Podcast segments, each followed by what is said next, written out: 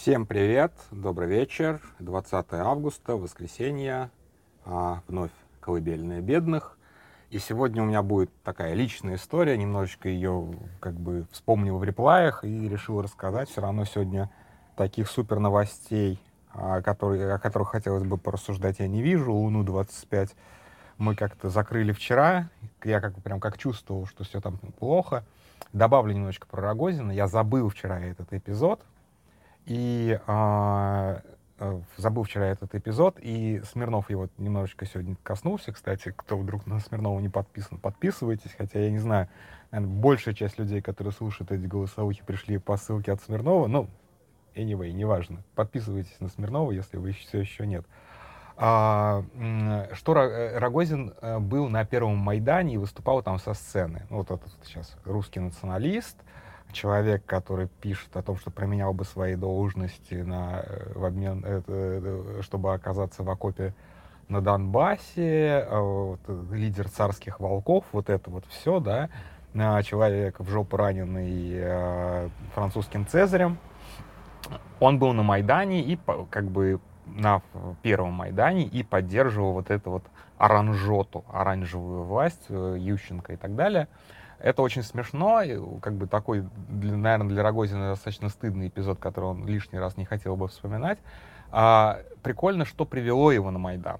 А, дело в том, что один из его таких спонсоров а, и партия Родина, и потом дальше политик-бизнесмен Александр Бабаков.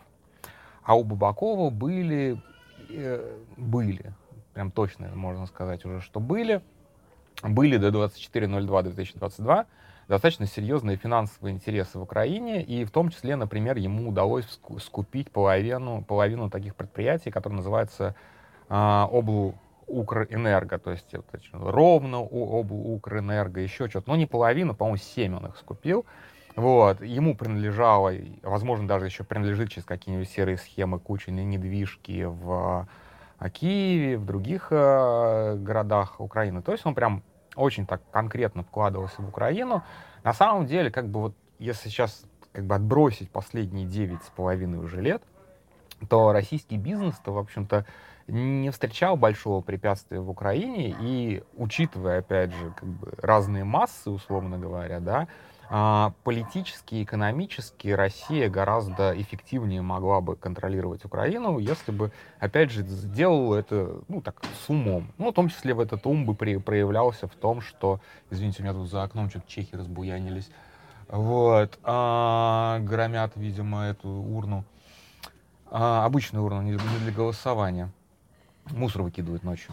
А, так вот, а, Бабаков, он, естественно, как более-менее умный политик, он понимал, что в Украине не надо поддерживать одного человека, надо поддерживать сразу всех, и надо поддерживать отношения со всеми. Мало ли кто завтра к власти придет. Ну, в Украине никогда не удавалось а, закрепить э, власть за одним кланом, поэтому нормально общаться со всеми. Оранжевые так оранжевые, господи, Ющенко так Ющенко, Тимошенко так Тимошенко. Вот, и вместо того, чтобы тащить какого-то тухлого тифика типа Януковича. Вот, собственно, главная ошибка Кремля, если уж так рассуждать, это в том, что они вообще не понимают, как работать с, э, как бы, с демократическими политиками. С демократическими политиками как бы, надо дружить со всеми, надо общаться со всеми и делать э, ультимативные ставки на кого-то из, это, в общем-то, это путь к провалу. Это только в авторитарных каких-то историях надо поддерживать, и сто процентов поддерживать только какого-нибудь там вождя, который там 40 лет будет рулить, и то, когда его свалят, рано или поздно его свалят, э, вы потеряете абсолютно все. Собственно, поэтому никто особо не любит вкладываться, из нормальных стран не любит вкладываться в автократии. Ну так вот, Бабаков и Рогозин как бы по его велению вели себя в 2004 году умно. Вместо того, чтобы говорить, что вот мы сейчас тут заляжем в окопах на Донбассе, они просто ставили на победителя и, в общем-то, имели с этого какой-то успех, в том числе там какой-то коррупционный, видимо, успех. Вот, поэтому Рогозин выступал на Майдане не потому, что он так поддерживал а, оранжевую революцию, а просто потому, что спонсор ему сказал, ну, сходи к этим ребятам, поддержи их, а они там потом как-то с ними договоримся, там, обкашляем вопросики. Так, про Рогозина теперь все. О, да, Бабаков всего лишился уже после войны, когда вскрыли все эти схемы, то есть они как бы они вскрывались журналистами еще до этого. Я повешу ссылку на расследование Миши Маглова, который очень долго занимался этой темой. А, и а, там видео будет. И сейчас у него вот эти Укрэнерго вроде как арестовали, или, да, арестовали, но арестовали их чуть ли не через год после начала войны. Настолько, настолько крепко сидел этот чел а, в украинской экономике. И еще много таких, на самом деле, людей сидит или там так или иначе через Кипр, через какие-то серые схемы сидят в украинской экономике. То есть, в общем-то, война, война войной, как бы, а бизнес, э, бизнес as usual, как, что называется. Но я сегодня рассказал, э, хотел рассказать э, совершенно другую историю. А, расскажу я про то, как а, меня чуть не угораздило стать автором а, вот этих вот шизовых передач на РЕН-ТВ. Очень коротко предыстория. Я оказался в Москве, совсем не было денег, совсем не было работы. Я ходил стажером, кстати, на тот же самый РЕН-ТВ, к Максимовской, но там не, понимал, что, скорее всего, они меня не возьмут в штат. А, туда-сюда мыкался. Короче, было все очень плохо с деньгами.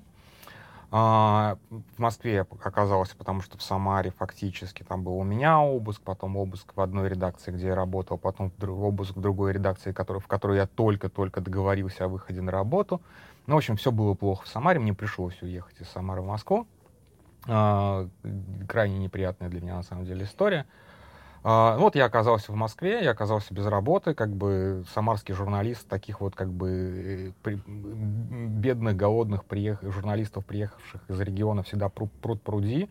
А, так просто в какие-то, да и страх какой-то, как можно вот так просто взять и как бы в какую-то там московскую редакцию попасть. Вот, и поэтому как бы было вот у меня такое, типа, черт знает, где работать совершенно. И у меня была подружка, которая к этому времени уже давно перебралась в Москву. А, у нее была основная работа, а, не скажу где. А, и у нее была подработка. Она за 50 тысяч, э, тысяч рублей за сценарий писала вот эти вот как раз э, передачи для Тимура Прокопенко. А, то есть на РЕН-ТВ тогда уже был вот этот вот а, вот эти вот странные как бы фильмы о там Гитлере на Веге и так далее, и так далее. Вот. И вот как бы сценарий для, про Гитлера на Веге в 2007-2008 году стоил 50 тысяч рублей. Ну, в принципе, раз в две недели, раз в три недели можно выдавать сценарий. Даже для Москвы тех лет 50 тысяч. Для меня тогда это были вообще запредельные деньги. Я в жизни таких денег не видел, чтобы мне за месяц хотя бы 50 тысяч заплатили. Вот, поэтому как бы совсем было плохо все. И я обратился э, к ней, может быть, она как-то поможет мне с работой. Она говорит, ну да, пожалуйста, тут вот есть соседняя передача, как бы они начинались как антималахов. То есть вот как бы есть Малахов с его лечением а засовывания огурца в задницу и еще какие-то вот такие вещи. А мы типа делаем анти-Малахов, и я такой, ну да, круто, как бы, ну то есть типа как бы научно доказанная медицина. Вот, и она так, типа, вот телефон, телефон подружки, мы с ней созвонились, встретились, ей там показал какие-то свои, там еще самарские какие-то достаточно жалкие ролики, которые я делал, а, она такая, ну окей, типа, давай, только у нас единственное, что у нас немножечко передача изменилась. Если вот ты хотел на антималахов, то на антималахов у нас не пошел, это по-прежнему медицинская передача, но теперь мы даем обе точки зрения. Я такой, в смысле обе точки зрения? Ну вот есть как бы какая-нибудь антинаучная херня, вот, но мы типа даем и про, и контра, типа. Я такой, окей, ну давайте попробуем. А, она говорит, ну вот заходи там а, в такой-то день а, по такому-то адресу, тебе выдадут кассеты. Тогда все снималось еще на такие дивикамовские кассеты. Выдадут кассеты, ты их отсмотришь, отслушаешь, выпишешь нужные, как бы, нужные куски синхронов, ну, то есть, что люди говорят, и потом из этого соберешь сценарий. Вот, то есть все уже снято до меня. То есть как бы не я прихожу с какой-то идеей, какие там будут эксперты, какие там будут как бы действующие лица, все вот это вот. А, там будет, соответственно, там будет то, что уже снято. Мне остается это просто как бы расшифровать э, частично, собрать в какую-то связанную картину. Что 40 минут, чтобы у тебя получилось. Окей, я прихожу, беру эти кассеты, э, начинаю отсматривать, я понимаю, что здесь очень много про, но нет ничего контра. Тема передачи «Целебная глина». То есть буквально какие-то люди не просто жрут глину какую-то, такую глину, секую глину, а они еще и торгуют этой глиной, очевидно, совершенно. И очень как бы в, этой, как бы в этих синхронах, которые там мне дали, очевидно совершенно, что эти люди вот просто продают мне эту глину, да. А, никакого там никакой попытки критически разобраться, помогает это вообще глина или не помогает, это как бы что это вообще делает или не делает. Там ни одного врача совершенно не было, ни одного ученого там не было, там вообще никого не было. Там был какой-то актер из Петербурга с смешной, в смешной кепочке. Естественно, я забыл, как его зовут. Я не знаю ни одного советского актера. Ну, такой типа советский актер, которого все знают. Вот, ну, типа, я не знаю, играл в, как, в каких-то фильмах 70-х, все его знают. А, новость о его смерти соберет миллиард кликов, как всегда. А, ну вот типа вот этой вот Галызины или Талызины, которая недавно э, антисемиткой оказалась. Вот как бы первый раз слышу. Ну вот актер, который употребляет эту глину и говорит, что типа, да, мне с нее так хорошо, хорошо, а что хорошо-то? Ну вот хорошо. То есть вот просто как бы очень много разговоров с этой актерой, э, этим актером. А, очень много разговора с э, теткой, которая прям очень агрессивно эту глину продает. И я вот прям запомнил ее одну фразу, которую я себе расписал. А, почему эта глина целебная? Потому что в ней содержится живая молекула докембрийской воды. Живая молекула докембрийской воды. Я не знаю, что это. Ну, то есть это, опять же, да, это, это отсылка к вот этой вот, э, к этому уже учению с памятью воды, которая, соответственно, там уже пересекается, видимо, как-то с гомеопатией. Ну, вот это вот все как бы в, вот, в, в вот этой уже медицине я не так шарю, как вот в политических э, э, конспирологиях, но вот как бы да, то есть вот есть память воды, соответственно, эта вода появилась еще до, до Кембрия, это, то есть, я не знаю, там, это до динозавров или до, до трилобитов, лень сейчас даже смотреть, вот, и, соответственно, поскольку эта глина впитала в себя эту воду, она, соответственно, какая-то суперцелебная. Вот. А, я сижу с, с этим набором фактов, так сказать, в больших-больших кавычках, думаю, о чем мне делать? С одной стороны, денег хочется, потому что 50 тысяч. Я экстремально беден, то есть мне вообще нет денег.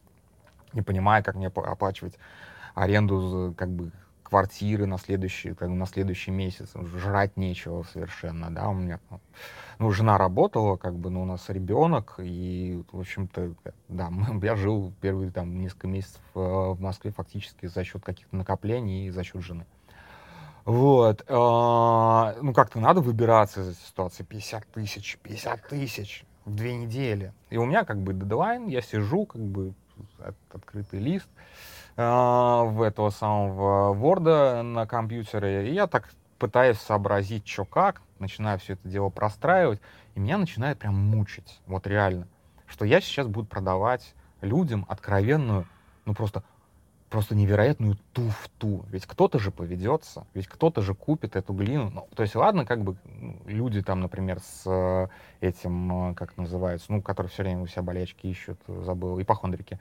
А, ну, ладно, они там будут эту глину жрать. Но это плацебо, по, по большому счету. Она же, ну, ничего с ней, как бы, с ней же ничего внутри не, не произойдет. Она просто пройдет через тебя и все, как бы, ну, пока, конечно, камушками, ничего страшного.